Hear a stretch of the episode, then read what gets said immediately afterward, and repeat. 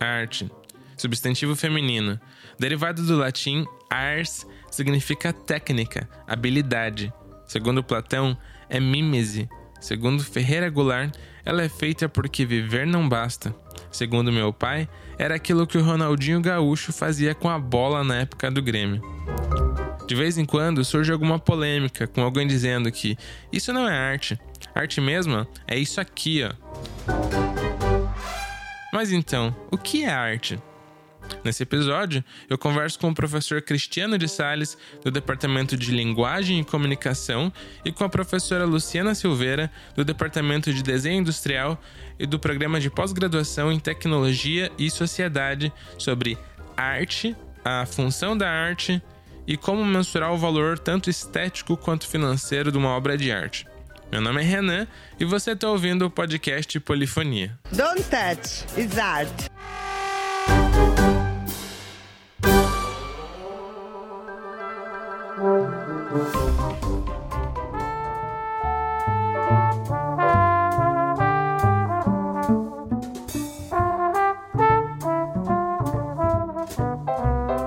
Polifonia é um podcast sobre linguagem, ciência, tecnologia, mas acima de tudo sobre pessoas.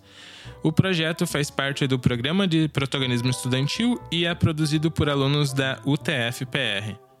Toda segunda-feira é lançado um episódio novo que você pode ouvir pelo seu navegador ou num aplicativo do seu celular como Google Podcasts ou iTunes.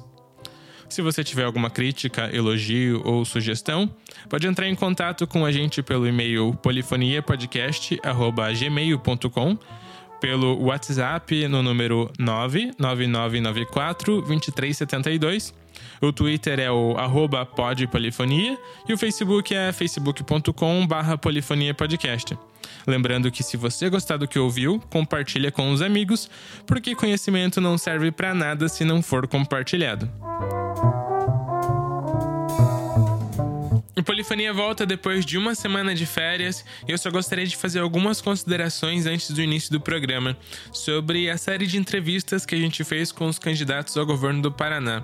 Eu só gostaria de agradecer a todos que participaram desse projeto, que foi um projeto grande e trabalhoso, desde a elaboração das perguntas, a edição, a correr atrás dos candidatos e dos assessores. É, tomou bastante tempo nosso. Então eu agradeço ao professor Antônio de Oliveira e ao Grupo PET em Políticas Públicas pela nossa parceria. É, eu agradeço ao professor Francis Dudage e a esposa dele, que foi quem elaborou a pergunta específica sobre saúde. Eu agradeço ao Getúlio Xavier, que é nosso amigo jornalista, que também nos ajudou nesse projeto.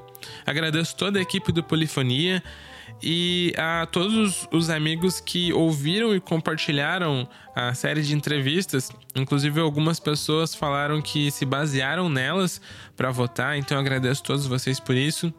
Infelizmente, como quem acompanha o podcast já deve ter percebido, nós não conseguimos entrevistar todos os candidatos. Uh, inclusive aqueles que nós entrevistamos uh, têm uma tendência mais pro cen do centro para a esquerda. Uh, mas eu digo para vocês que não foi por falta de tentativa que a gente não conseguiu.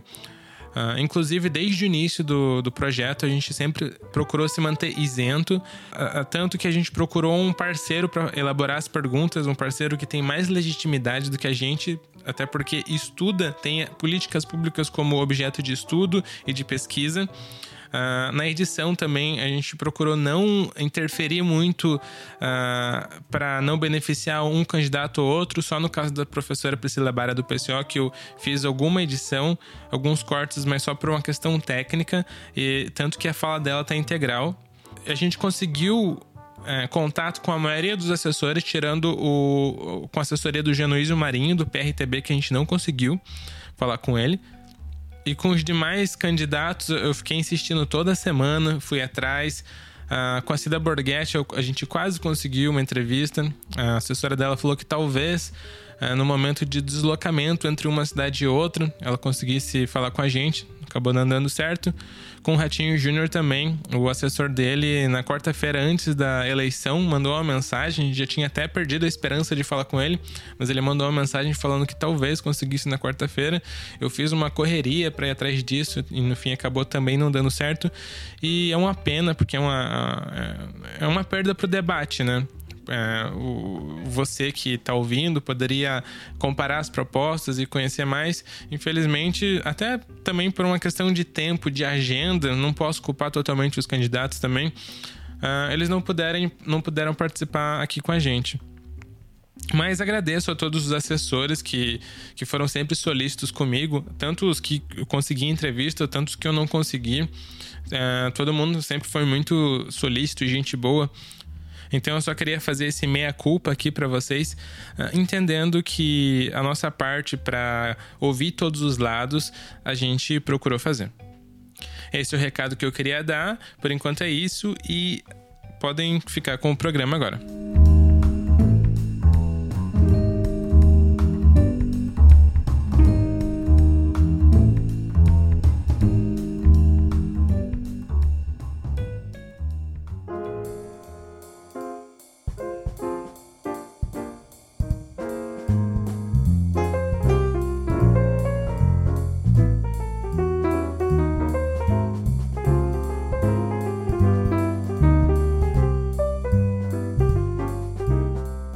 Hoje, então, eu estou aqui com o professor Cristiano Sales, que é professor da UTFPR no DALIC, que é o Departamento de Linguagem e Comunicação. Ele tem graduação em Literatura e Língua Portuguesa, mestrado em Literatura e doutorado em Literatura. E também estou com a professora Luciana Marta Silveira, que é professora da UTFPR no DADIN, que é o Departamento de Desenho Industrial, e no PPGTE, que é o Programa de Pós-Graduação em Tecnologia e Sociedade. Ela é graduada em Educação Artística, tem mestrado em Multimeios e doutorado em Comunicação e Semiótica. E hoje a gente vai falar sobre arte. Tudo bem com vocês, professores? Tudo, Tudo ótimo. Ótimo. Tudo ótimo. Uh, então, eu convidei os dois professores, um de literatura e outra professora de arte, para ter uma conversa um pouco mais ampla sobre esse assunto. A gente poderia tentar, então, começar. Não sei se é uma tarefa muito difícil definir o que é arte, mas se vocês vocês fiquem à vontade para começar. Luciana, é, por favor. Vamos lá. Né? É, o que é arte tem uma coisa que é geral, construída e geralmente afasta as pessoas, né? Porque parece difícil, parece intransponível. É, tem uma coisa pessoal para mim, eu sou artista também além de professora, então tem uma, uma definição é, pessoal, né? É, e tem uma definição de dicionário, assim, né? Então, é, eu acho que a gente pode juntar as três coisas e dizer que arte é um meio de expressão, é um jeito da gente se comunicar, é um jeito de a gente dizer o que é importante para nós, é um jeito de resgatar a memória, é um jeito de firmar a memória, é um jeito político de estar no mundo. Eu acho que não tem jeito que não seja político, né? Mas é só para lembrar. E é, a definição de arte, é, para mim, é um meio de expressão, é um jeito de materializar coisas para me comunicar com outras pessoas. Ótimo, gostei, gostei bastante da resposta. Vou, vou tentar somar alguma coisa só aqui. É, concordo é, plenamente com a ideia da expressão, né? Até porque eu gosto muito de um filósofo chamado Merleau-Ponty, que, que, que, que, vai muito isso, que, que estuda a fenomenologia e que vai muito para esse modo de pensar que é o da, da, da, da fenomenologia, justamente visitando o terreno da, das criações artísticas mais do que propriamente é, é, é aquele emaranhado de conceitos inerente à filosofia. E, e ele aborda muito essa questão da expressão, né? Então, eu gosto bastante dessa definição que, que, que a professora uhum. oferece. E acrescentaria, talvez, que a, a arte, ela ela está muito ligada ao fazer, né? É, é, em algum momento aí no, no percurso do, do, do tempo é, separou-se muito a experiência da, da, da subjetividade da, da, daquela que é uma experiência mais objetiva uhum. e, e, a arte é, é, ela sem técnica, ela simplesmente não existe. É, é, a materialização, é a artificialização de uma dada de um dado fenômeno, de uma dada matéria, né? Uhum. Então, a, a, técnica, ela é inerente à arte e, eu acho bacana que a arte é esse lugar onde o uh, objeto, sujeito... Uh, eu vou, vou, usar uma, um verso do, do, do, Drummond, do Drummond, né? é, que a poesia seria o lugar onde sujeito e objeto se elidem. É, a elisão de sujeito e objeto. Acho que a arte é, é esse lugar mesmo, onde artificializa-se materialidades para que ocorra alguma coisa, uma vivência que a gente chama de estética ou de artística. É um, um modo de encarnar-se no mundo. Eu gostei Isso. também, é, é encarnar-se politicamente. Vencer a morte. Isso, é um, é um modo de estar no Isso. mundo, né? Materializar as ideias. Isso, Isso. mesmo. É, eu coloquei alguns tópicos nesse assunto maior do que a arte.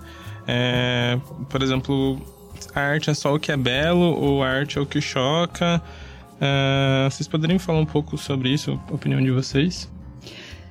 É, esse é um outro estigma né, que a arte sofre, que é, é, que mudou através dos tempos, assim, né? O que, que é chocar, né?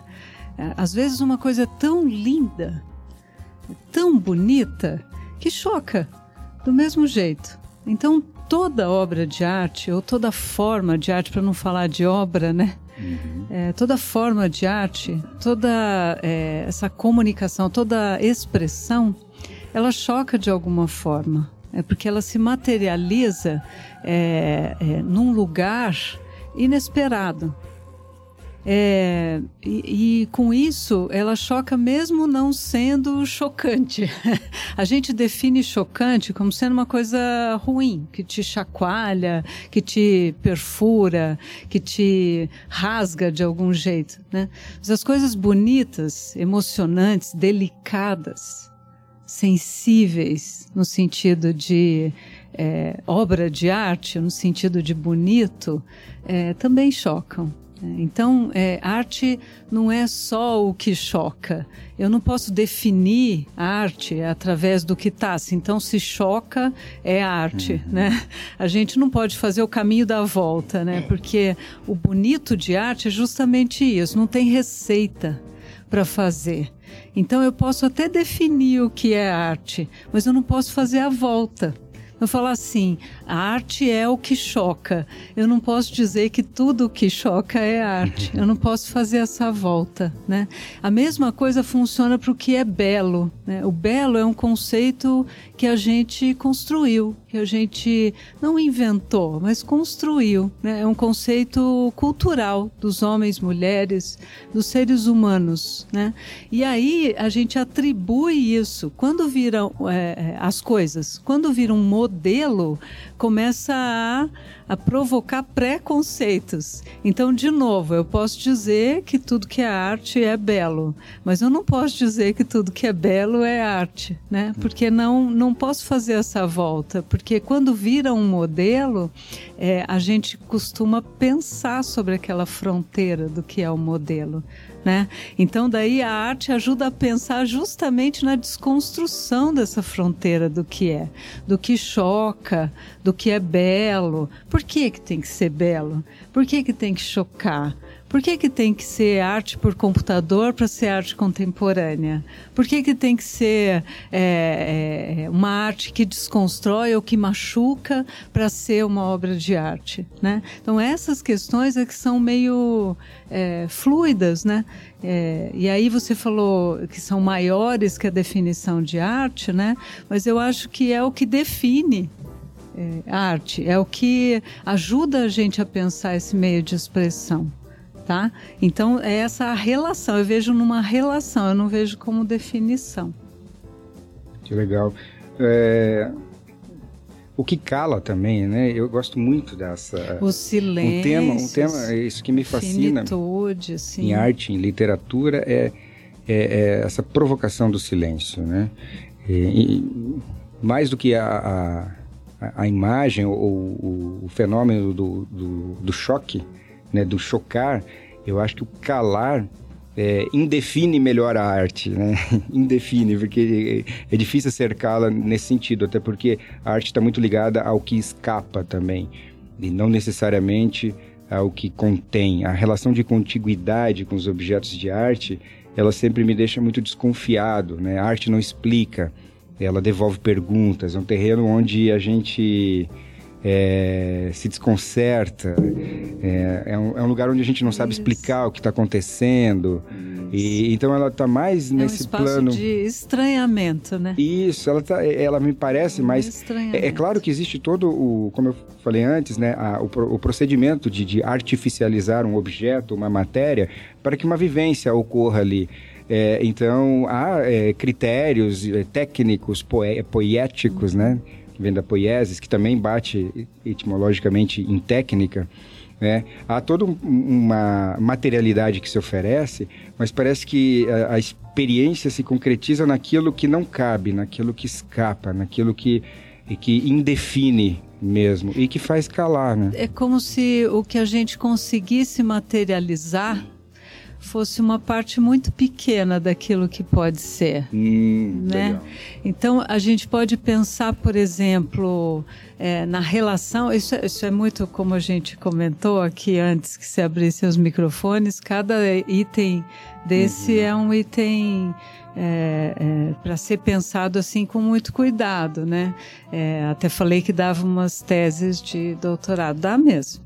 É, mas a relação da arte com a técnica e da arte com a tecnologia.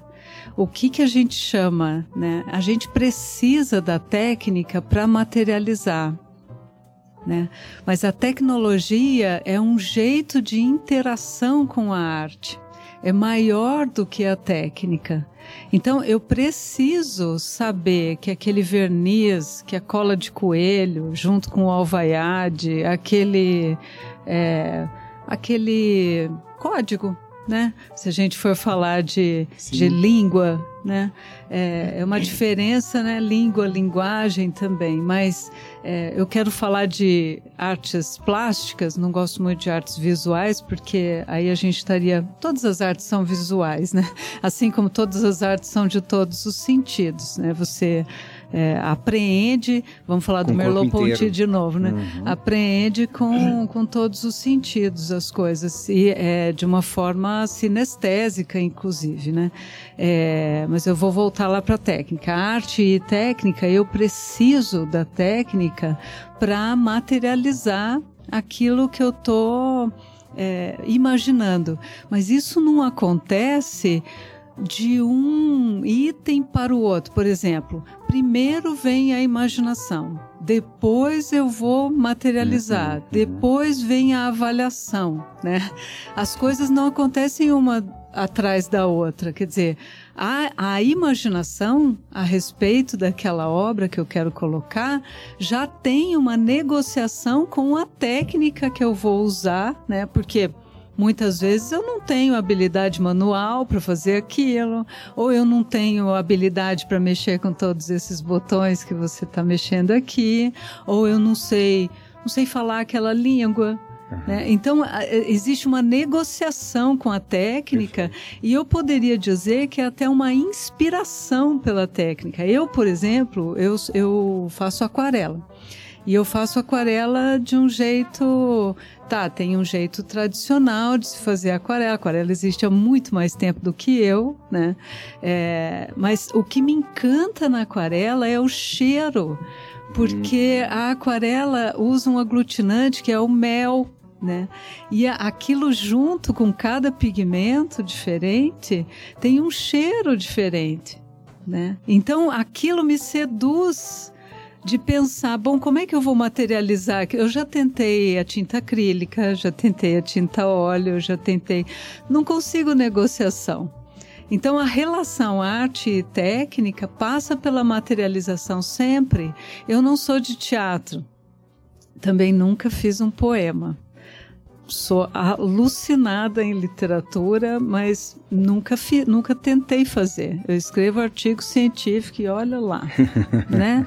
Escrevi um livro, mas sempre assim, didático, né? Uhum. Para ensinar a teoria da cor, que é uma, uma questão à parte. Bom, é, mas imagino que exista a mesma situação, assim, de relação, né? Entre o que a gente está sentindo, quer comunicar, quer se expressar e as possibilidades de materialidades que ali se coloca. Inclusive no tempo, a pressão que eu sinto Luciana, para não fazer aquarela hoje é imensa porque eu estou num, num país, numa situação, né, é, pós, pós, pós-moderna, né, que se eu não fizer via computador, de algum jeito, né, provar a materialidade por computador, não é arte contemporânea. Acontece que o computador me seduz a pensar a minha aquarela. Ele está no viés de, de, de concepção, de discussão, de materialização da obra. Então, o que, que acontece? A relação entre a arte e a tecnologia expõe a minha localidade no mundo, uhum. né? Então, a expressão da arte, ela tem que, ela tem que é, ser... É, é, ser discutida ou ser é, como é que a gente fala isso? Ser é, equacionada, para não dizer uma palavra meio feia, né? Equacionada, é, dessa forma, quer dizer, na relação com a técnica existe a negociação, a inspiração, a possibilidade, né? Na, a, agora, eu como artista, eu estou inserida no mundo. Eu como, eu durmo, eu namoro, eu tenho pressão do dia a dia. Então, todas as mídias estão me seduzindo também. Claro. E né? você tem carne nada, é como signo, né? É isso. Eu, eu gostei, eu achei muito bonita a imagem que você usou do, do cheiro, né? O cheiro te encanta. E, e por mais que o resultado dessa materialização da experiência sua, quando chega para o espectador, é, não, não oferece o mesmo cheiro, mas aquele cheiro tá lá, ele, ele faz parte do traço, da forma escolhida. O espectador também seduz, né? É, porque a, a, porque a gente sente com o corpo inteiro e porque a, a, relação que, bom, já que foi citado, né, o Merleau-Ponty de novo, é, a, a, relação que se estabelece entre o corpo de, de, um, de alguém que observa uma obra de arte e o próprio corpo da obra de arte é muito mais estreito do que se possa imaginar. Né? Ele sugere lá naquele livrão dele, lá, o Fenomenologia da Percepção, ele sugere que o corpo né, o corpo fenomenal que ele está tentando conceituar, que é o, o, corpo de quem vive as experiências, seja o artista, seja o, o leitor. Esse corpo ele deve ser comparado não a um objeto físico, mas ao próprio corpo da obra de arte. Por quê? Porque ambos sintetizam a experiência. Então, o, o, o meu corpo é onde a, a, experiência vai ser sintetizada, assim como o corpo da obra de arte. Até que né, estabelece-se ali uma, uma relação carnal né, entre a, a, o objeto da, da que está despertando, evocando a experiência em, em, nós e nós mesmos, porque a, a, cada novo signo né, que tem essa potência estética de, de, nos colocar numa situação de arte, a cada novo signo, é, a gente está ali sendo interrogado por coisas que que a arte nos traz, porque ela devolve as perguntas, ela não responde nada, né? uhum. né? Então eu vou me significando no mundo com aquele objeto. Eu passo ah. a olhar com, com, um, com um olhar dele também, né? Tem, tem um olhar que é devolvido, tem uma dúvida que é devolvida, e, e eu acho muito bonito. E eu anotei três coisas que você falou aqui, Luciana, que achei bem bonito. A, a imaginação, né? É, é, não é hierárquico, não é em, em ordem cronológica é, o, o, o, Otávio Paz tem uma, ele, ele usa a palavra imaginação como assim, é criar imagens para, né? Então a gente está sempre imaginando, é criando imagens para esse devir, essa coisa que ainda não é, né? E então é, a proposição de imagens. E é óbvio que ela só vai ser concretizada numa negociação com a técnica. Achei ótimo, delícia essa explicação sua. Uma negociação.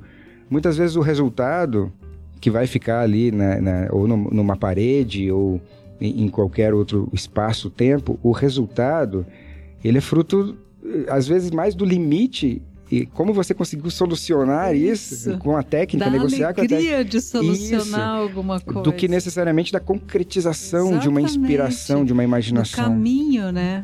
É. é, é, o, é, o, que mais ou menos define a arte contemporânea hoje, assim. O, o bacana está no processo, não efetivamente no produto. Uhum. Né?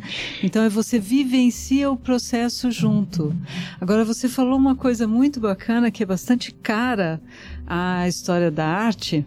é, que é a função né, da arte. A gente viu agora lá o museu pegando fogo hum. e tal, e, e, deu aquele sentimento de puxa, ainda estamos né, nesse desrespeito, nesse nesse não saber, né? Para que, que serve, né, a arte, assim? Para quê? É, durante muito tempo a gente desconectou a arte de cultura. É, ficou uma coisa enuviada assim no meio, né? Olha, o artista é um ser, um ser iluminado. Hum. Ele está lá em cima na Torre de Marfim e aí ele recebe alguma coisa de um cosmos, né?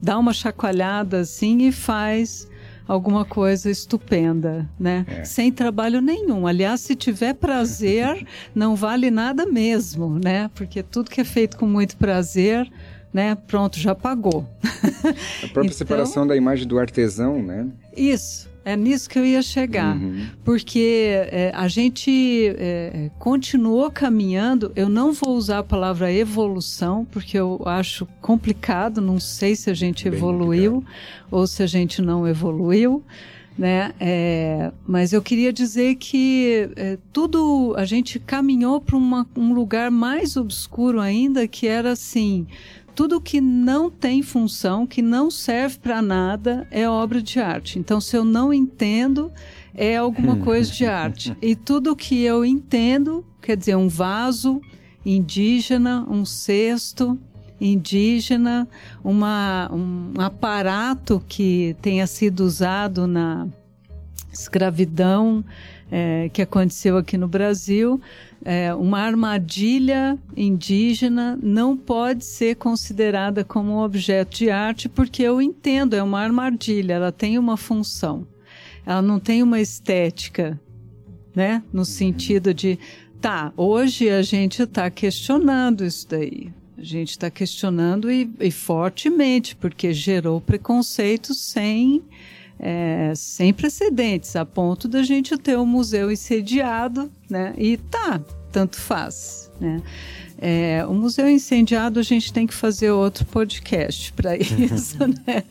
Porque acho que agora seria entrar por uma outra seara, assim, de respeito a isso. Mas o fato é que qual é a função da arte, né? A arte para quê?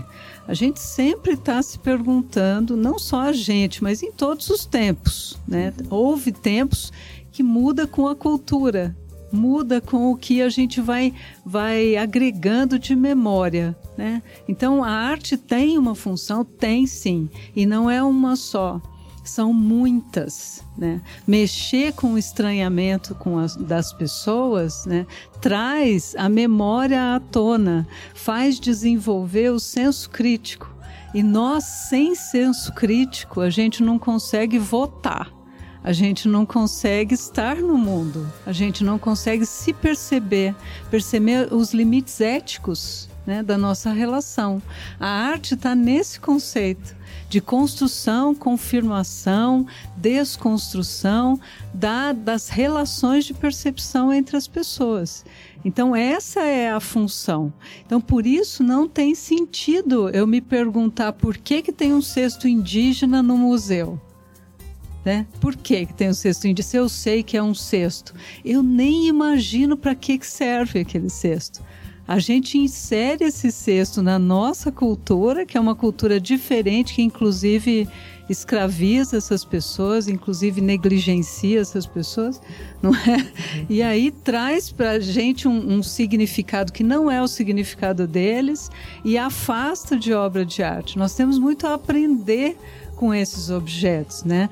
Por ser materializada a arte, existe o que a gente chama de cultura material que nos define, fica nos lembrando fica nos lembrando, por exemplo, a heteronormatividade, que a gente tem que ser ou homem ou mulher, e se for homem tem que ter essa masculinidade, tem que ter isso, tem que ter aquilo, tem que se comportar desse jeito, se for mulher daquele jeito, daquele jeito. A obra de arte está nesse contexto. As, as, as obras, as peças, as, a literatura, a, a poética né? Tá para a gente vivenciar a desconstrução dessas dicotomias. A gente não tem outro espaço para vivenciar a desconstrução dessas dicotomias.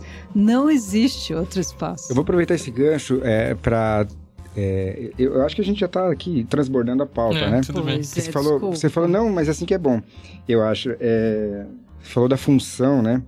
Eu acho que é, o, o temor de atribuir uma função à arte vem, talvez, da ligação imediata que se faz da função com a, o utilitarismo. Né? O, talvez o que assuste eh, as pessoas em geral, nós também, em falar que a arte tem uma função, é, é essa associação imediata. É, ela tem uma utilidade, então. É, eu, eu, eu tenho por costume falar para os alunos que ela não tem uma função a priori. Ela não tem uma função. É, ela tem potências. A arte tem muita potência e, e aí, naturalmente, ela tem efeitos. Ela é, tem um efeito transformador e também não vamos entrar na linha evolutiva, um efeito transformador para o bem, coisa que o valha. Ela tem um efeito, né? E uma potência, fruto de uma potência. A função não é pré-estabelecida, eu penso assim. E, e, e, porque quando a gente liga a uma função definida para a arte, a gente corre o risco de perder dela, perder com ela o caráter corrosivo mesmo, o caráter é, destruidor que é inerente a um objeto de arte, né? Vamos supor, nós estamos aqui num lugar instituído de ensino, dentro de uma universidade tecnológica federal, né? É, as coisas elas sempre parecem cerceadas por uma certa utilidade. E se a literatura, a arte está aqui dentro, é, é bom que ela seja preservada como o, o, o fenômeno da desestabilização, da corrosão, da transgressão, Isso. né? Essa então, é uma talvez função importante. É, é, é, um, é um efeito, é uma potência. Mas ela é sempre negociada, né? Sempre. Essa função nunca está no mesmo lugar, é isso que você está falando. Isso, não e você tem falou tem várias né? funções, né? Então, isso.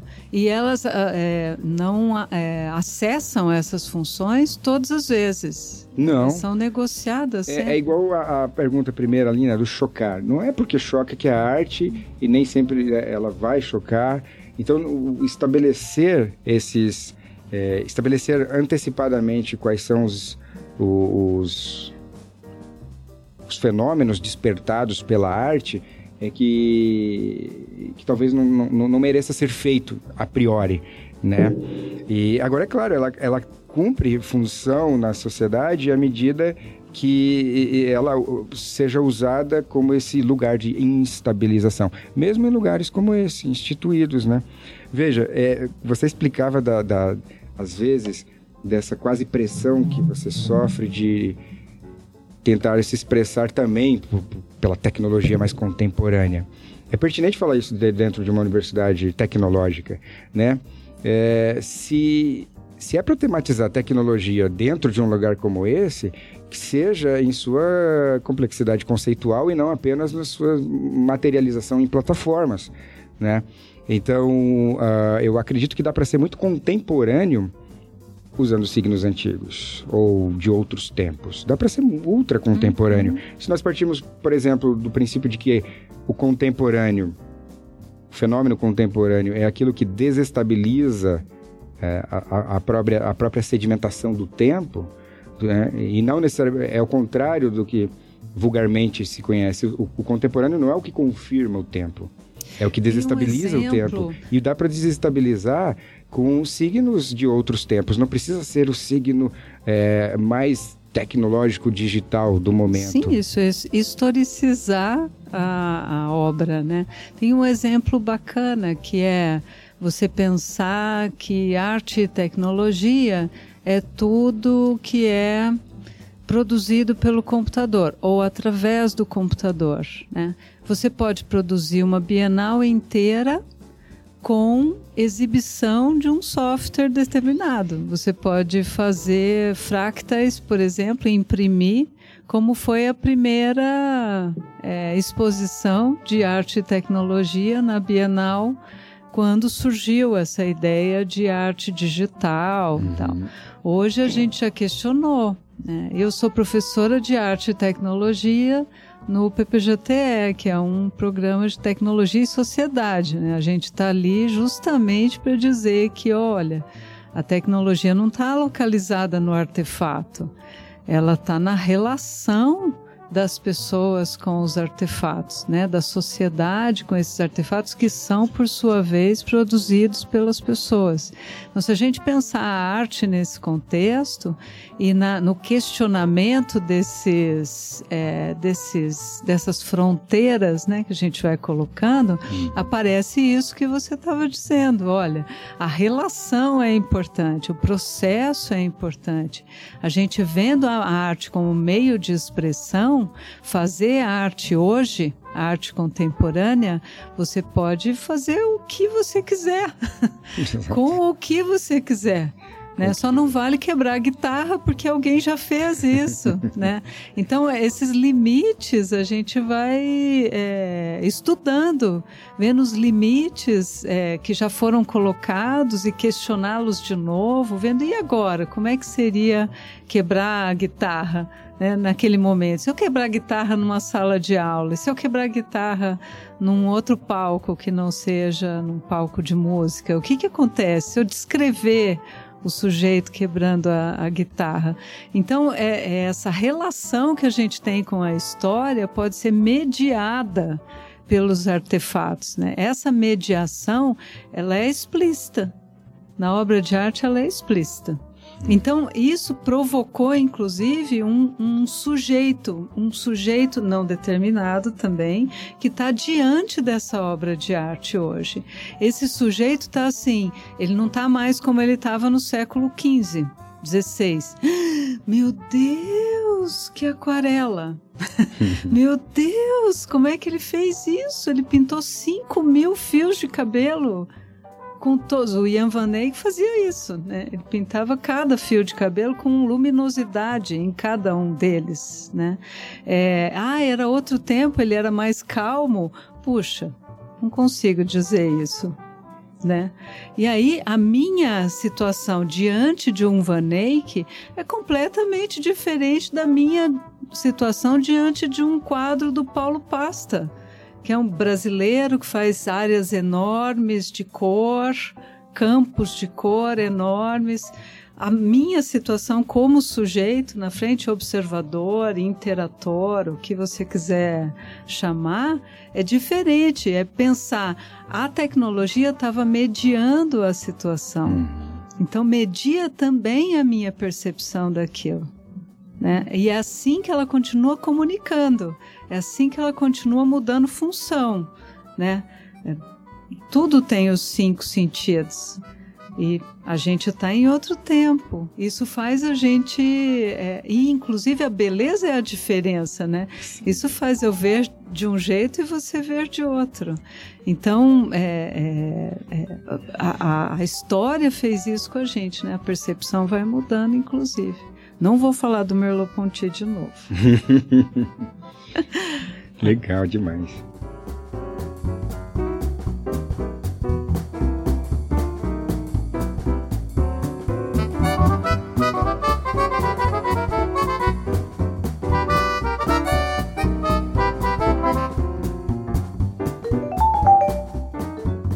Eu posso retroceder um pouquinho aqui na nossa lista. É, a professora é, falou um pouco sobre a, o que é arte, o que não é arte, que não necessariamente o que choca vai ser arte. A gente poderia falar um pouco sobre isso, já aproveitando esse tópico aqui de como a expressão usada no dia a dia. Se fala em futebol arte, arte de viver, arte dos negócios. Então, como que você define o que é arte e o que não é? Bom, vamos voltar lá então, né? É, vou falar de outro outro pensador, não é um filósofo, mas é um antropólogo, Alfred Kell. É, ele falava assim, é, não foi exatamente aquele brigou com outras pessoas, enfim, né? A gente para variar não tem que ver o produto, tem que ver a discussão, né? Que foi boa ali. É, ele estava dizendo por que, que a armadilha dos índios, esqueci o nome da, da, da do povo, né? estava é, sendo exibido em Nova York numa super galeria, né, tudo branco com um cubo assim, e estava lá a armadilha. Se essa era uma obra de arte ou se não era uma obra de arte, era uma armadilha que esses índios usavam é, no seu dia a dia, né? Faziam futebol, faziam qualquer coisa com ela. Né? Uh, e aí ele, ele traz uma imagem muito interessante, assim, ele traz, olha só, o que é uma armadilha?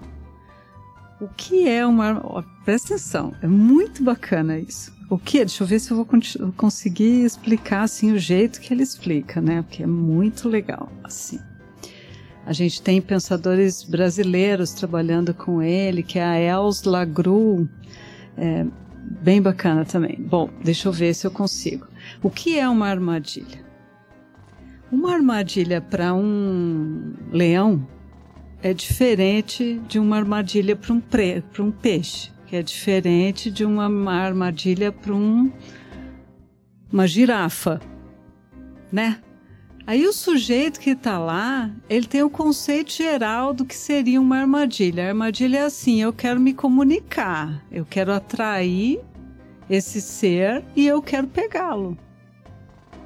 Seja fisicamente, ou seja intelectualmente, emocionalmente, seja, né, amorosamente, como diria o Bakhtin nas relações, né?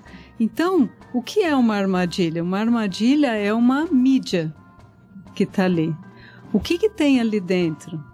tem a intenção de quem fez, mas ela se modifica conforme o que você quer pegar. Pode ser que eu tenha feito uma armadilha para pegar um leão e peguei uma girafa. Né? Ups! então é uma armadilha maior do que eu imaginava. Né? Ou então aquela girafa tá meio leão, não sei. Né? Então as categorias é, ele, ele fala que é uma obra de arte porque a arte é exatamente assim. A gente tem essa mesma intenção, essa intenção de armadilha. Ele não define assim, a arte é uma armadilha, vocês estão entendendo, uhum. né? Mas a, essa, essa sedução, né, para pegar a pessoa, para atrair a pessoa, tanto que eu não posso dizer que a pessoa que passou pelo quadro do Paulo Pasta e não olhou, ou então só virou de costas, tirou um selfie e foi embora, né? que ela não interagiu com aquela obra.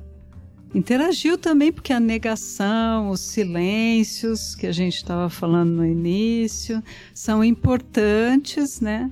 Por conta da mediação. A armadilha funcionou ela funcionou porque teve uma negação. Então ela sempre funciona. Uhum. Né? Então eu diria assim, é, voltando né, ao que é arte, o que não é, né? é, é, é uma armadilha, ela é pensada, ela é negociada, porque essa armadilha, se for para uma girafa, ela vai ter um tipo de fio diferente, um tipo de rede diferente é, para atrair a girafa e para pegá-la, para ser capaz de segurar ela ali. Né?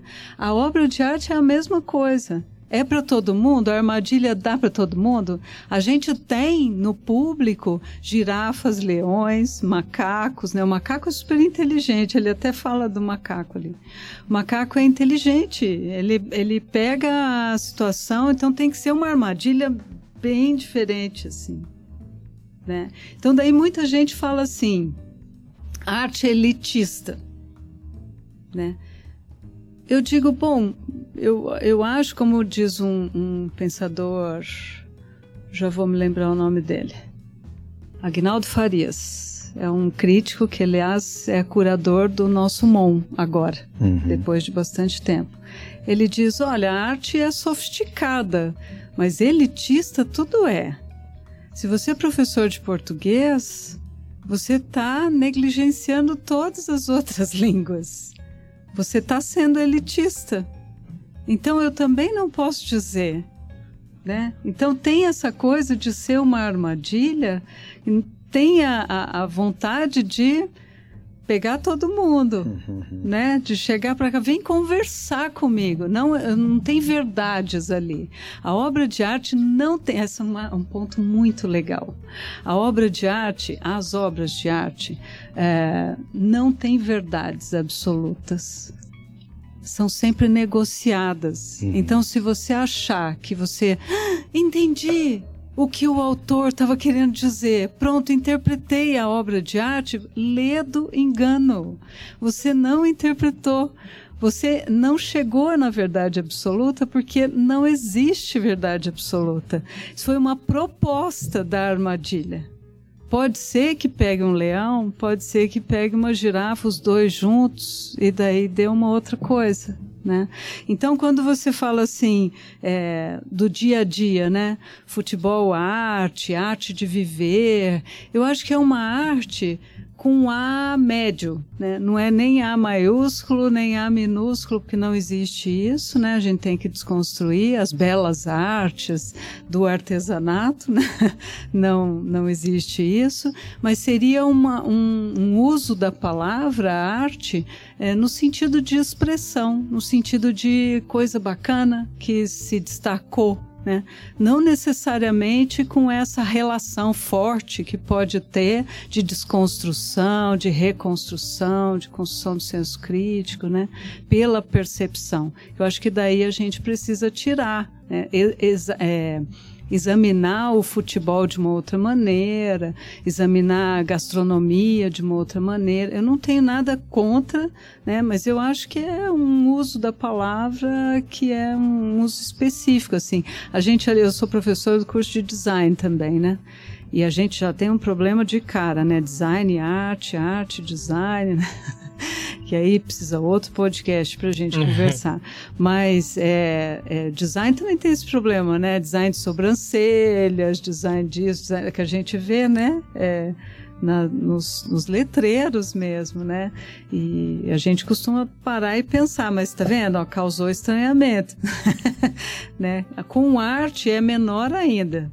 Eu só tenho um pouco de medo que esse não estranhamento dê outro incêndio em outro museu, né? Porque beira a falta de respeito, assim, beira a falta de, de, de, opacidade, né? Os artistas costumam ser invisibilizados, né? É quando a gente tem necessidades mais prementes, assim, né? Necessidades é, materiais, necessidades de, de saciar a fome, sono, doença, é, essas coisas que são prementes para o ser humano físico, né? E agora, politicamente, para a gente conseguir que, que a comida chegue, que o sono possa ser resguardado, a segurança, a arte é imprescindível. Então, essas relações vão acontecendo e é bom, isso que eu queria dizer em relação ao futebol, à arte. Então.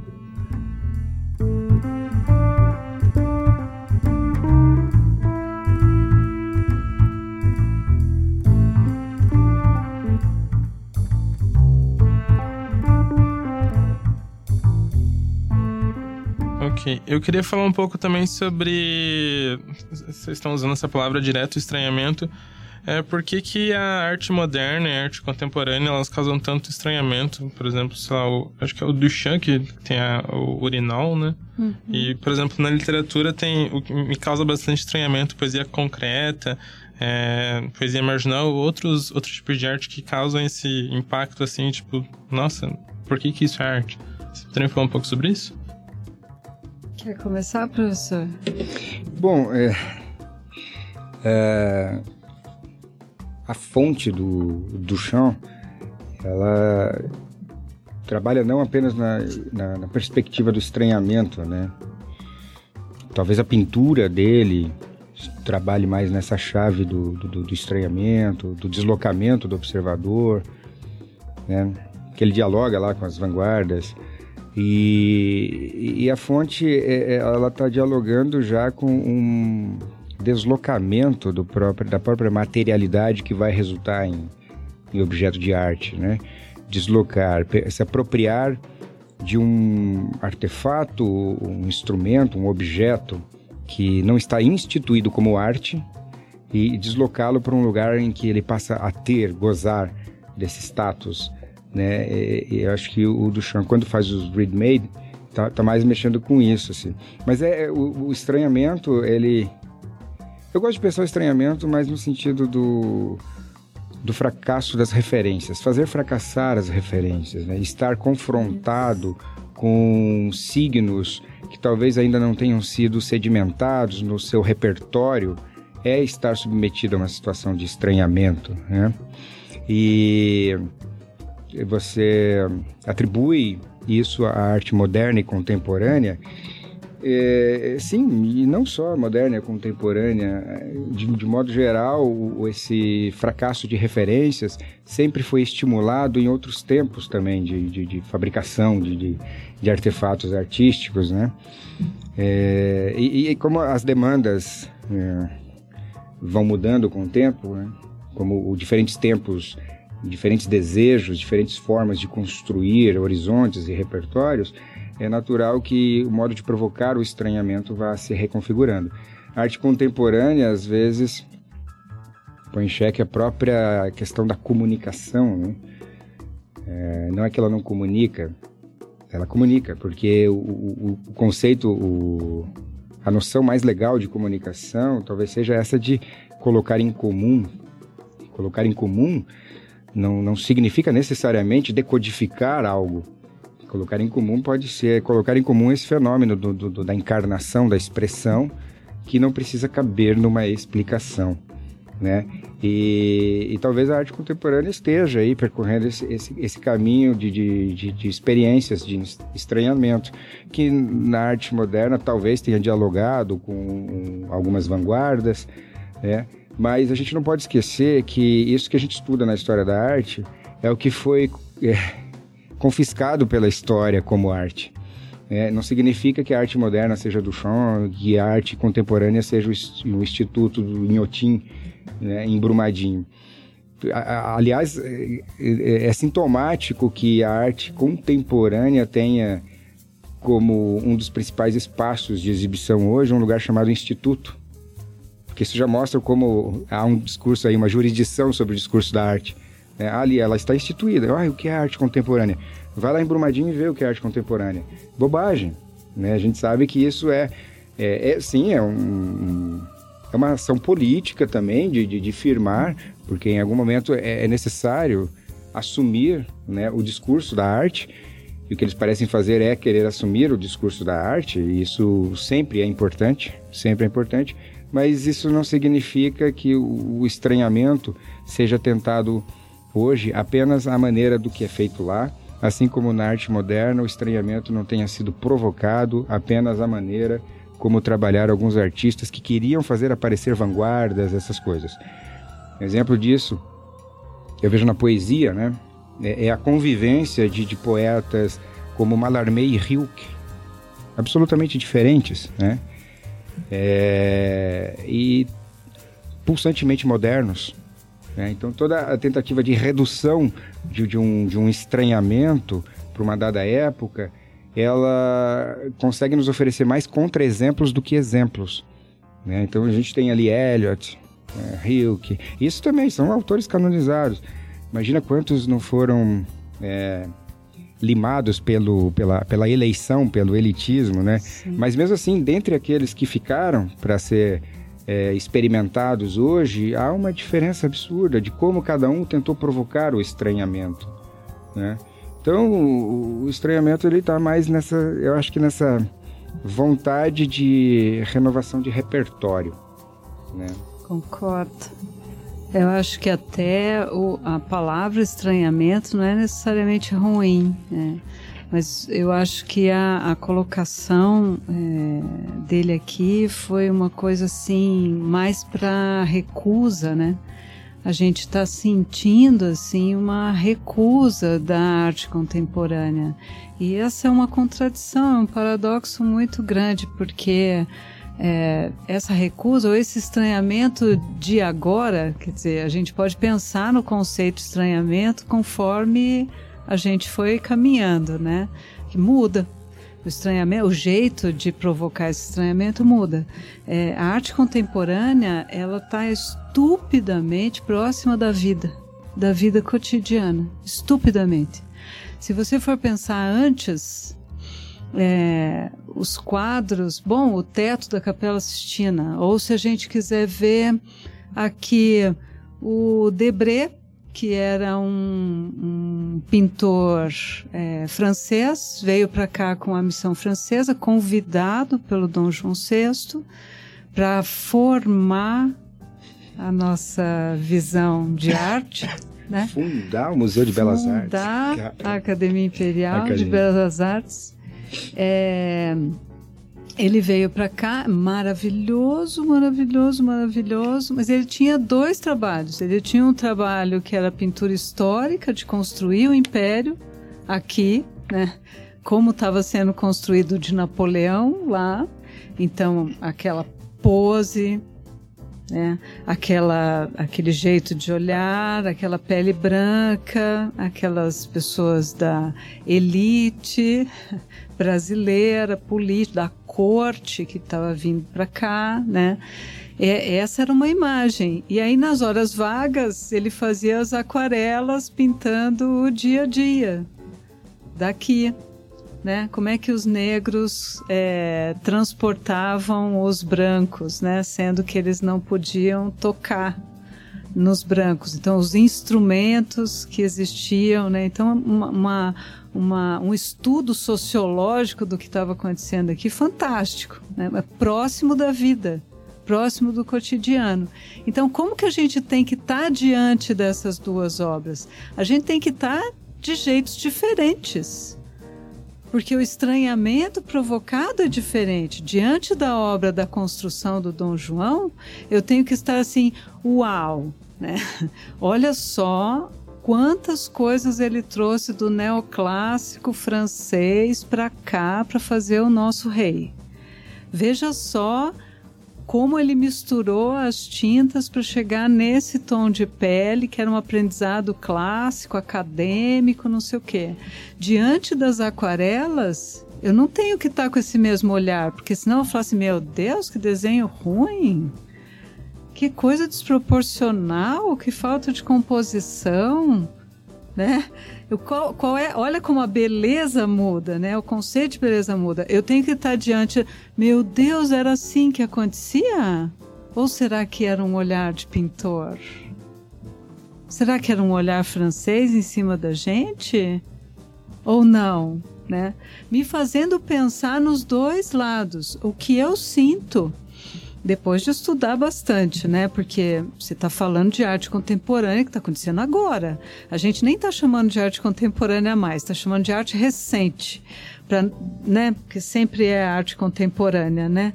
Então a gente chama de arte recente. Você está falando de arte recente, né? Então a produção teórica a respeito dessa arte está sendo agora, né? Então eu tenho uma opinião pessoal. Eu acho que a gente está trazendo um jeito de olhar de outros lugares. A gente está trazendo um jeito de olhar da missão francesa para essas obras que estão acontecendo agora. E nem agora, porque o Duchamp aconteceu nos anos 60. Hum. O Duchamp fez aquilo de raiva, né? Ele queria mostrar para o salão que tinha uma postura política, que tinha uma escolha política. Então, se ele mandasse com um pseudônimo, né, e alguma coisa já construída, pelo menos os caras iam parar para pensar. Né? E com isso ele revolucionou mesmo. O estranhamento foi de matar. porque a gente está tentando entender, né? não só ele, vamos falar de brasileiros que eu acho bem interessante a gente trazer para cá, né? O Hélio Oiticica fez isso com a gente também. É, ele não ficou lá no quadro, ele falou: eu quero vestir essas cores aí. Que por sinal as pessoas da favela já vestem essas cores aí. Então vamos aprender com o movimento delas ali nas cores, né? É, o Hélio é um, um, artista potentíssimo nessa, nesse questionamento do lugar, né? Da, da arte, do espaço. Isso. Primeiro isso. ele questiona o, o, o espaço tridimensional que já não é mais para dentro do quadro, é para fora, faz aquelas formas saltarem da parede e depois, mais do que ver as formas saltando e vibrando no espaço tridimensional que é o espaço nosso, do espectador, Isso. também querer fazer com que esse movimento das cores atenda o movimento do nosso próprio corpo E- ao e- vestir você vê aquilo. como é próximo da gente. É Uhum, muito muito. próximo da gente. Nós temos parangolés. Sim, né? Nós usamos parangolés. Então, é, é difícil você olhar e criticar como uma obra de arte. É muito próximo. E se eu tiver um olhar de Leonardo da Vinci para essa situação, sempre vai ser um olhar de recusa. Não, isso não é arte. Veja. Se for o brasileiro, né? Uhum. Então isso não é arte mesmo. Agora, junto com a Lígia Clark, que foi a figura, que uma mulher, mãe de três filhos, que tinha que botar os três para dormir e aí fazer a obra de arte, né? Ela fez os bichos. Eles só vivem se a gente manipular. Se você tiver a atitude de interagir com aquela obra, né? Que é um passo à frente, eu diria 12 passos à frente do Duchamp, assim, né? Que é, é uma, uma atitude do, do observador. E pasmem, Perto da gente também. pasmem, mas tem alguns bichos expostos aqui no Mon que não podem ser mexidos. Isso, agora Isso- a gente tem que fazer por conta, é, nós ainda não conseguimos lidar com a finitude. Né? Acabou aquilo, meu Deus, eu posso lidar com a finitude de um parente ou com a minha própria finitude. Agora, a finitude de alguém que tem que ficar para sempre, tem que ficar para sempre. Aquilo é memória ali, você está vendo outra função Uhum. da arte, né? De ser um voodoo, assim. É um de voodoo. ser um, né? Então a gente faz Fruto da, É. da- talvez da própria sacralização desses isso, objetos. sacralização não, é outra situação. não entender a própria experiência. cultural. Como o bicho não pode ser manipulado, não pode ser Uhum. articulado. Aquele lá não, a gente faz reprodução. Uhum. Isso também desde que a reprodução foi possível, né? Desde que a fotografia foi possível. Por um lado, esvazia, aí a gente vai entrar em outro podcast que é a questão da semiótica, o esvaziamento, né? a, a semiose e tal. Mas é é uma situação assim que, ao mesmo tempo, a reprodução esvazia o sentido, ela constrói outro. Ela constrói possibilidades de colagens, né? De interferência sem interferir naquela obra que está sacralizada. Ela virou um santo mesmo. Ela virou uma coisa. Agora, deixa eu contar uma coisa para vocês, sensacional. Ano passado, ano passado? Ano retrasado, não sei. Saiu os, os anais de, da- das obras de arte e artistas eh, do mundo no século anterior, século XX, tá? Uhum. Então, um troço de mais de mil páginas, certo? Caríssimo. Cinco mil reais, né? Os anais, ó. O que é que significa para os artistas esses anais? É uma edição que vai dizer curatorialmente, quer dizer, de curadoria, o Agnaldo Farias fala que a primeira vez que ele ouviu essa palavra, curador, ele achou que era um xamã. Assim, é mais ou menos isso, né? É um, um- o cara que É o edita curandeiro. isso, que edita quem que, quem que é artista no século XX. Então, né? é a jurisdição do discurso. Isso, jurisdição. Daí, é, todos os curadores brasileiros, inclusive, né, tiveram acesso a esse. Tá, deixa eu contar o que, que tinha lá dentro. Eram três curadores que selecionaram quem eram os artistas do mundo: um americano e dois europeus. Brasileiro e latino, nem pensar. Esse livro estava dividido em três partes arte ocidental, primeiras 500 páginas. Arte oriental, as últimas 500 páginas. E no meio tinha duas páginas. De Hélio Oiticica e Lígia Clark. Não tinha mais nenhum brasileiro. É. Presta atenção, nós não somos classificáveis. Uhum. O mundo não nos entende.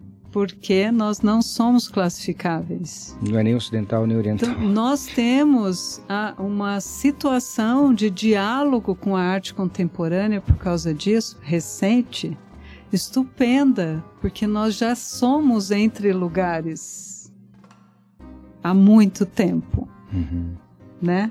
Então, a arte contemporânea, é, é, eu deveria responder essa questão do estranhamento, da recusa, é, em relação à arte contemporânea brasileira e o resto do mundo. Né? Se eu pudesse classificar mas eu não consigo nem dizer o que é arte brasileira. A arte brasileira é feita por brasileiros? Quer dizer que quem está aqui também, que não é brasileiro, não faz arte brasileira? Eu não tenho nem como definir. Essa definição né? pela geografia é algo Isso. romântico e estranho de, de entender, porque imagina, né? a antropofagia já estava aí para tentar explicar que não é assim, né? Exatamente. E, e, e tem uma outra coisa para qual a gente é legal se voltar quando fala em arte contemporânea, é que são para os coletivos, né, da- que é uma tendência ultra, com, né, ultra do nosso tempo aí, que ficou mais, mais, mais forte a partir do surgimento do grupo Fora do Eixo, né, e, e- e que é- é- parece surgir desse desejo de escapar a uma cultura oficial, né? Senão tudo fica meio aburguesado nos conceitos, na, na forma de, de, de, de defender o discurso artístico. Os coletivos, é, a sua maneira, né, buscando ali uma autonomia, uma gestão, uma economia solidária. Eu vi aqui que tem uma pergunta selecionada que é sobre mercado. Né? Não, não é pecaminoso, não, a arte se relacionar com o mercado de forma alguma. Né? E, e- mas os coletivos vêm manifestando é, algo que eu acho bastante contemporâneo, se entender que o contemporâneo é esse, essa desestabilização no discurso oficial, no dispositivo do tempo, né? É, e, e- e de lá saem coisas ótimas e que talvez não, não, não- estejam pedindo o, né, para ser referendado por um curador ou por um instituto que diga o que é arte. Então, isso, nisso eu vejo uma potência contemporânea de manifestação cultural, em geral, artística e política, para a qual a gente tem que voltar a atenção. Porque é, vale ressaltar também, já que o modernismo acaba, acaba sendo sempre um- um tema, Uma né? referência. já que nós estamos às vésperas aí de, um- de uma data simbólica, simbólica importante, que é a de comemoração da Semana de Arte Moderna, é o momento também de estabelecermos a crítica ao modernismo brasileiro, porque a melhor maneira de homenagear algo que foi importante é movimentando, a- mo- movimentando através da crítica. A crítica Pensando sobre. pensando sobre e, e, e- quero não até pelo momento talvez histórico né que, que vivia o Brasil é, o modernismo é uma das contribuições à cultura oficial e os coletivos é uma é uma é um nadar contra a corrente da cultura oficial né então o, o, o modo de ser do contemporâneo ele é tributário mas ele também é, é é contraditório à, à- cultura oficial com a qual contribuiu esses artistas todos, referendado pela burguesia, né? mais do que a burguesia, os barões do café, né? no, em São Paulo, no Teatro Municipal. Né? E, então eu acho que a, arte contemporânea, sim, ela tem esse, esse, esse valor de aproximação com um modus operandi mais ordinário, não ordinário no sentido de desmerecimento, mas de, de, de mundano mesmo, de, de, de tentativa de horizontalização para escapar da cultura oficial. né? Se a, a, a arte ainda tem que ser vista nesse viés que a gente está tentando falar, da transgressão, nada mais transgressor do que se organizar não só esteticamente, mas eticamente e economicamente fora da sombra da história oficial e da cultura oficial. E os coletivos têm feito isso, né? Tem muita coisa bacana rolando na cidade e, e, e que a arte, sim, boa se é. É inclusivo, né? É inclusivo. É inclusivo, inclusive do espectador. É transbordante, sabe? Isso. E a gente precisa estar com um olhar diferente. E se a gente trouxer um olhar clássico, né, esse olhar de, de, é, da maneira como foi feito, né, da fatura da obra, nós não conseguimos apreciar. Então, em relação a isso, é mais interessante a gente falar a apreciação, né, um jeito de apreciar, do que ver, gostar, né? A coisa do gosto fica em segundo plano. Uhum.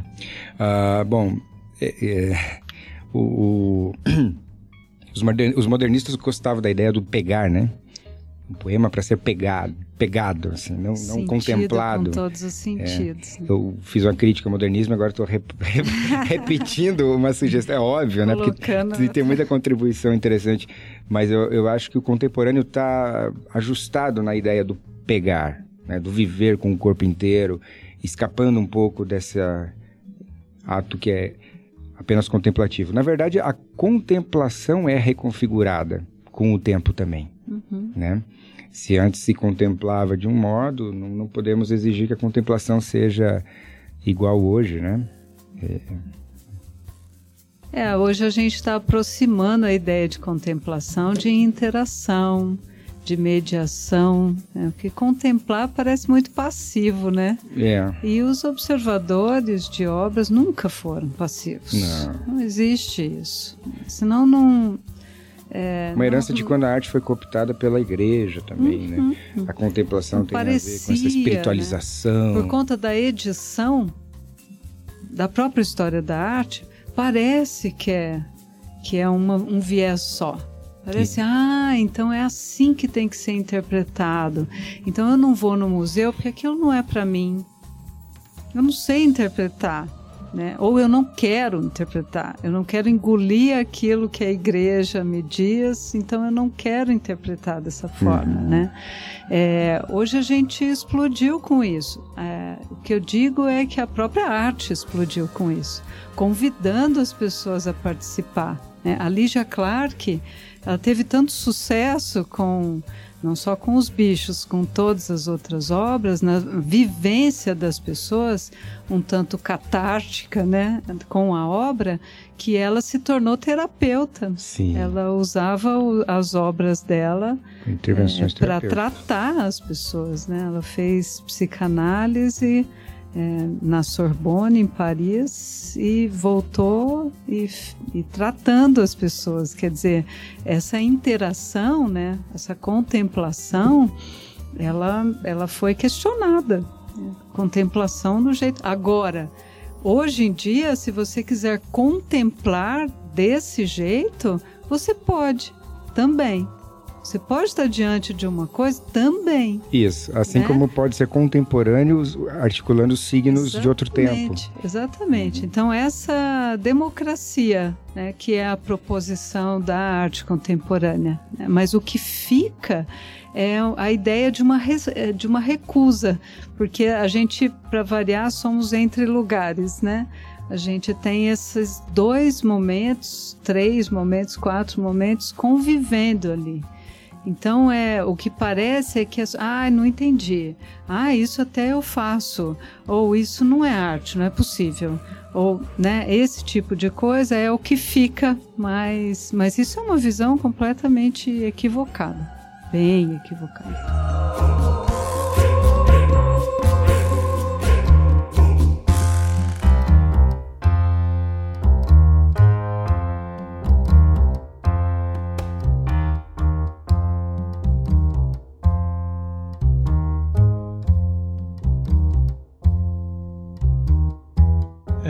Então, uma outra pergunta que eu preparei é, vai de encontro com o que vocês já falaram sobre. Acho que talvez o que mais incomoda, por exemplo, é, na arte contemporânea é o, o, e moderna, o preto sobre preto é do Duchamp? Não, preto sobre preto é do Rótico, talvez? Rótico, eu não sei. Mas enfim, esse tipo de arte, suprematismo. Branco sobre branco. Branco sobre branco.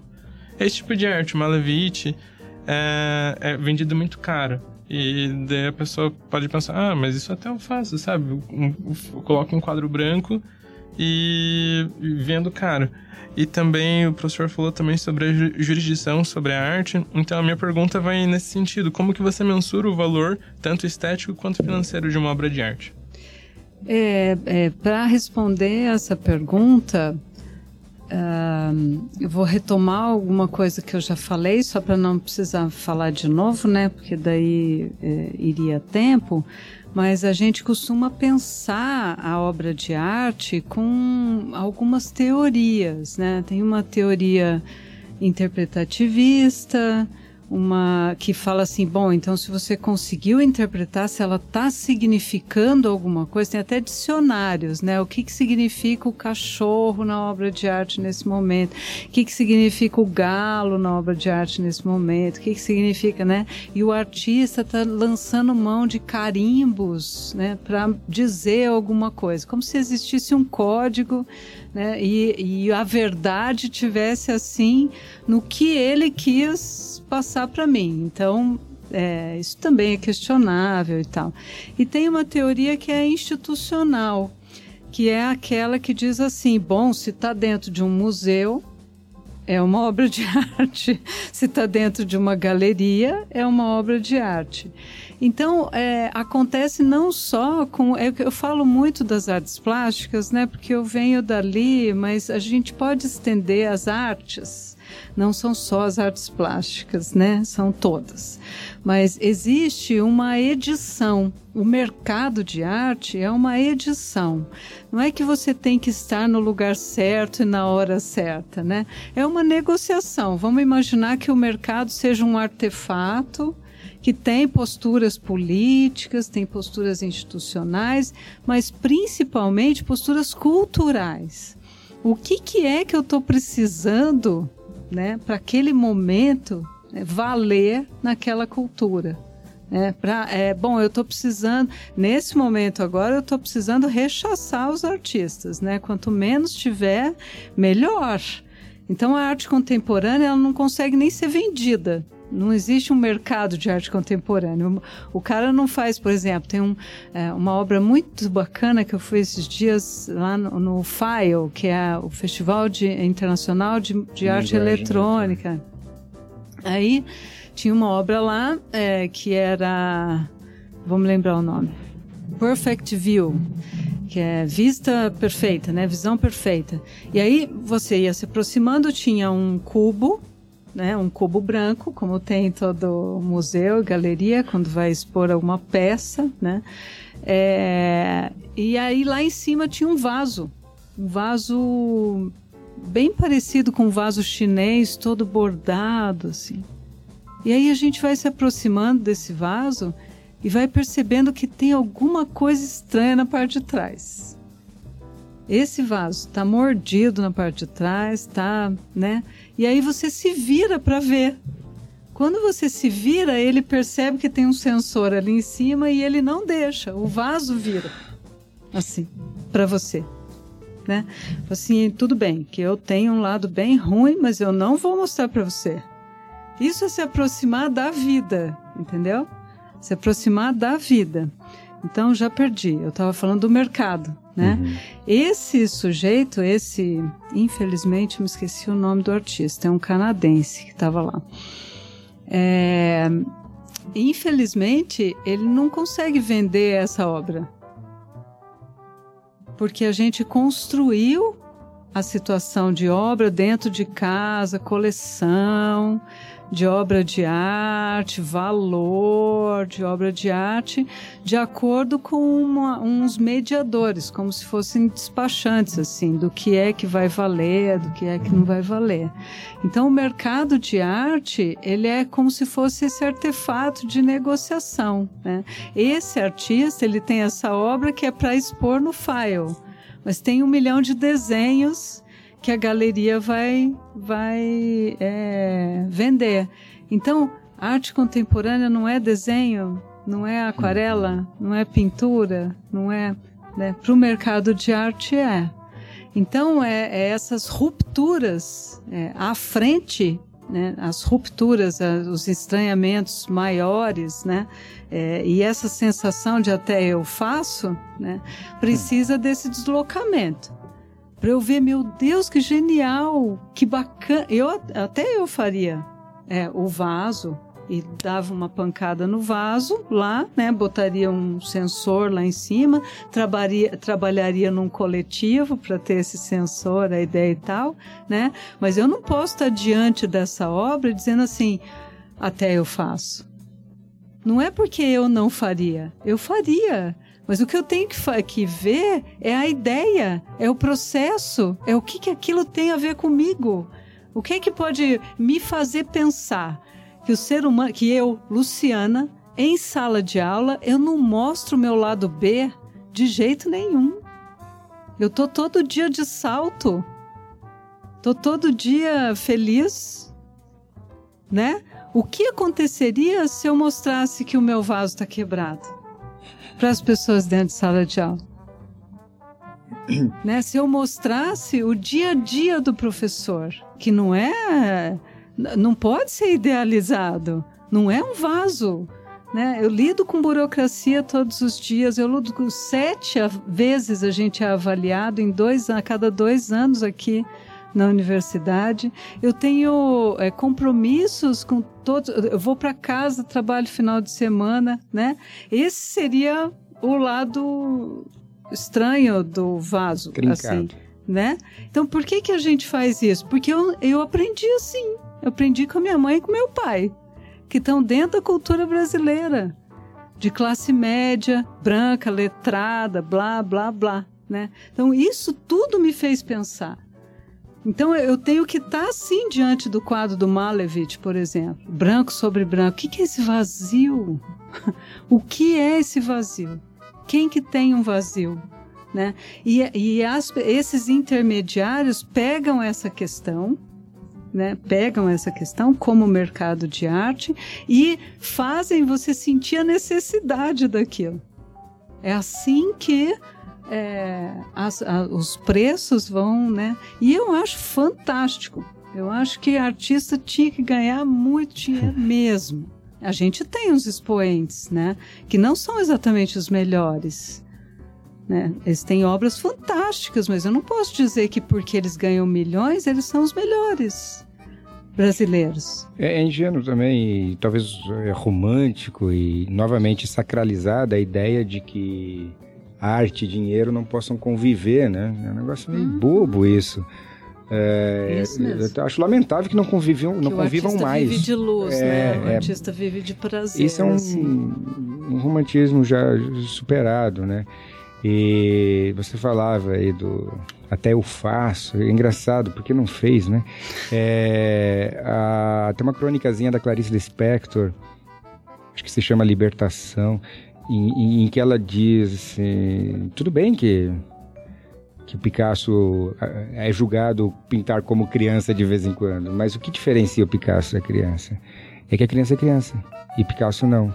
Então ele está indo para algum lugar. Ele está forjando, ele está trabalhando no nível da arte, né? E isso é libertador. É, é disso quando você que vai para a, a teoria interpretativista, aquela, né? Olha, vamos pensar, né? Vamos contextualizar esse artista. Vamos imaginar o que é que ele estava querendo dizer, ou o que, que o que, que é isso que ele está propondo, conversa comigo. É, primeiro que o julgamento que ele pinta como criança é bobagem, né? Ele isso, desenha como criança, mas... isso é uma bobagem. Mas mesmo quando essa bobagem aparece, é, é, interessante ver, é, ainda assim, tem o que faz dele um artista é esse ir para, que não está lá naquele rabisco de criança que está sendo comparado né, no, no momento. E... Mas eu acho, Cristiano, que a gente não pode tirar isso. É, é muito cansativo você ficar falando para a pessoa que diz isso, isso até eu faço, que ela não faz. É muito cansativo. Eu acho que a gente está falando isso há dois mil anos, assim. Né, os desenhos nas cavernas aqui, nas paredes, a arte pré-histórica brasileira né? É, você está diante daquilo e dizer isso até eu faço, mostra uma ignorância absurda, né? E aí a vontade que eu tenho é de não só eu, eu estou respaldada, né? Teoricamente, graças a Deus, posso uhum. né, subir nos ombros. E aí eu digo, sim, você faria sim isso, né? Mas existe uma coisa além disso Vamos pensar no que essa coisa te faz pensar. né, saber que aqueles, aqueles desenhos pré-históricos brasileiros reviram a história do mundo. A história do mundo é que aqui tinha 12 mil anos só, o ser humano aqui. A descoberta daqueles desenhos fez a gente provar que nós existimos aqui há 60 mil anos. Aliás, os índios, né, que a gente rechaça tanto. Engraçado. Então, tudo isso faz pensar, entende? Por que, que eu me dou o direito de dizer até eu faria uma coisa dessa? Você não pensaria nisso. Simples né? assim. Então, acho que é, é, a gente tem que concordar com essas pessoas. Sim, até você faria isso, mas vamos pensar além, né? Vamos questionar, vamos. Isso a gente tem, bom, em sala de aula bastante também. Eu até teria mais perguntas, mas eu acho que vocês precisam ir. Eu só vou perguntar, pedir mais uma coisa que é se vocês têm alguma dica cultural para continuar essa conversa sobre arte, um filme, livro, quadro, passeio, enfim, vocês podem ficar à vontade para dar dica pro povo. Aproveitando a que é que a Luciana afirmou várias vezes uma coisa que eu acho muito bacana, né, que está próximo da vida, né? Essas esses acontecimentos de arte que, estão mais próximos da vida e que vão caracterizando aí uma experiência com o tempo, contemporânea ou de hoje, recente, né? O mérito que, que, que se destaca nisso de estar próximo da vida, é, aproveitando esse mote, é, eu acho que o, o bacana é, é- é estar na vida também, né? Se aproximar desses coletivos, dessas linguagens, né? E, claro, é óbvio, consumir bastante o que está dentro dos museus, o que está nos livros, o que está na história cultural, da, da cultura oficial, é, romântica que seja, mas consumir tudo isso e, e transbordar isso com a própria vida, né? Estar na- na- nas festas públicas, no lugar onde é, o, o, o grafite está sendo feito, onde o rap está sendo cantado, né, onde a poesia está sendo falada e vivida. né, eu acho que isso é, é tão importante quanto indicações bibliográficas. É, e você viu que esse é o meu jeito de sair pela tangente. Eu vou deixar as indicações bibliográficas para Luciana. Eu só ia confirmar o que você falou. Tem um crítico é, de arte muito importante, é, o Tadeu Chiarelli, e falou a respeito do, do incêndio do museu.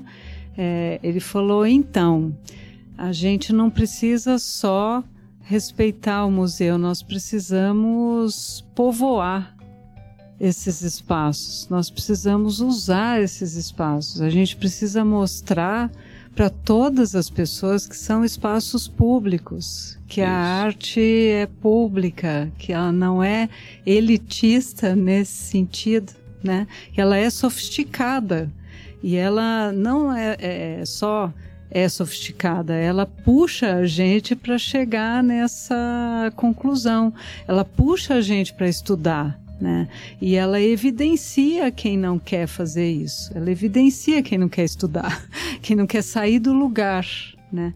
Então ele estava dizendo o quão importante é a gente usufruir, né? A gente saber que é uma arte feita pra, que a gente pode escolher que é absolutamente não. Ai, meu Deus, eu devia ter escolhido aquilo. Por que será que eu não escolhi? Né? Isso é muito importante. Né? A, e aí vou começar a falar de valorizar né, artista, arte e tal, mas acho que não chega ao caso. É, não chega, é, não quero chegar nisso, que daí daria outro podcast também. É, eu, eu, claro, como artista, como professora, eu tenho várias referências, né? Porque a gente tem vários modelos, né? E aí eu acho que só estudando que a gente chega neles.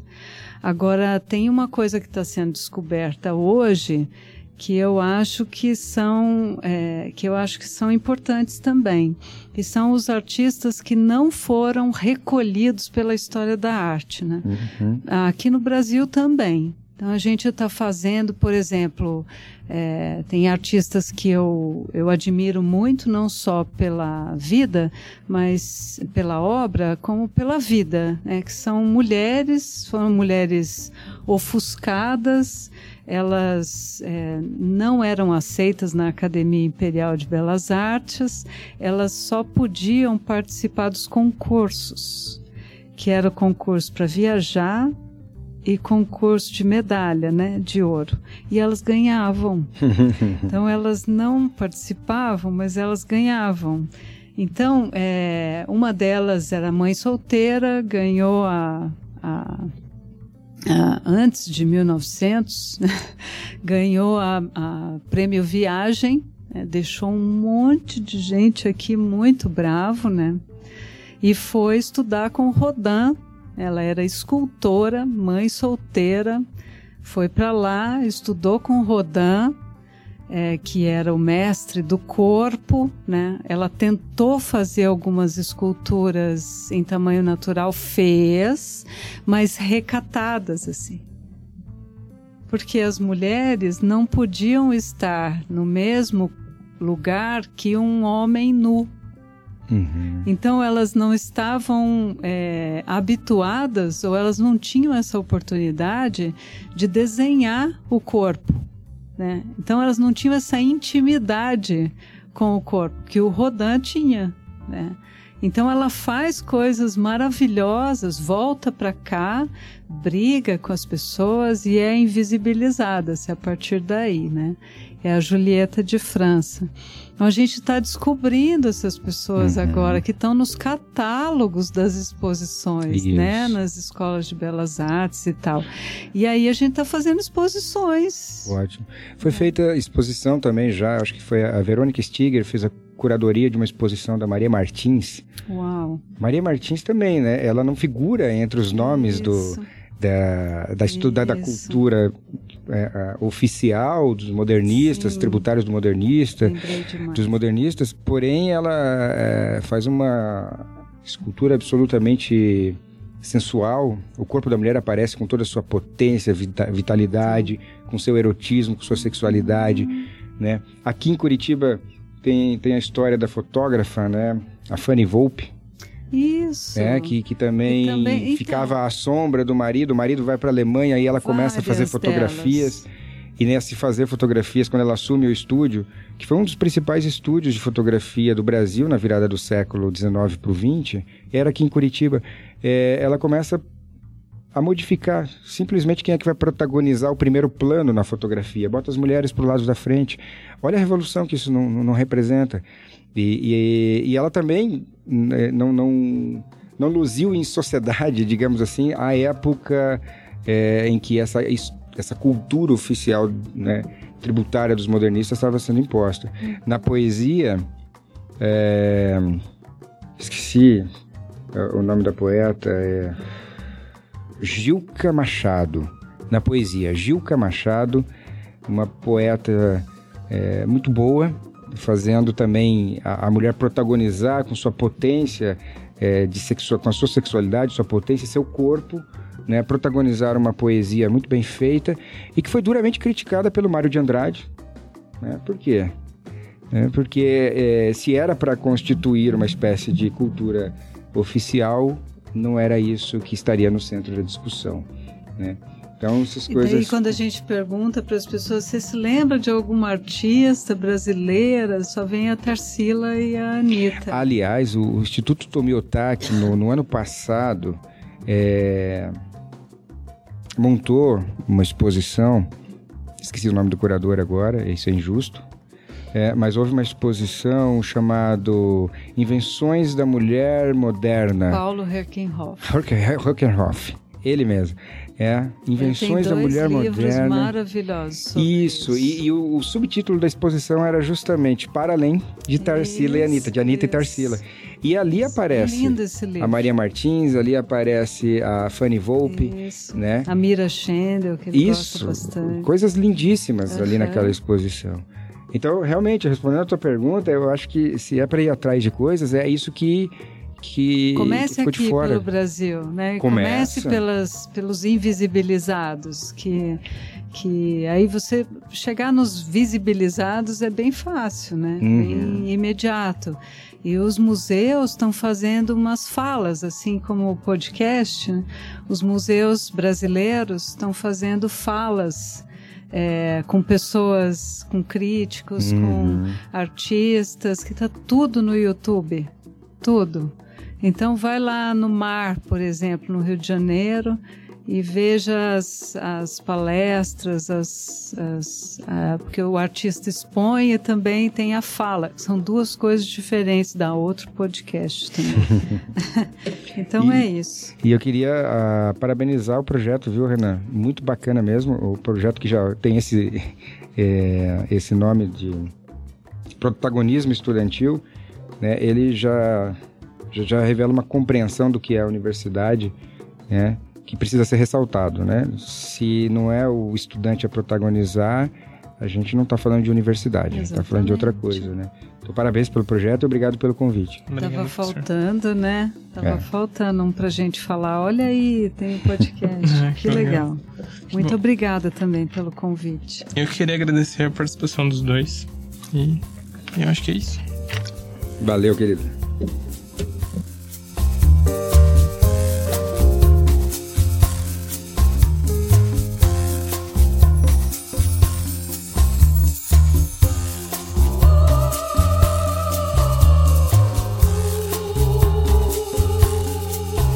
Além de mim, o Polifonia também é produzido pela Júlia Rinaldin, pela Luciana Marque, sob a orientação do Carlos Pegurski.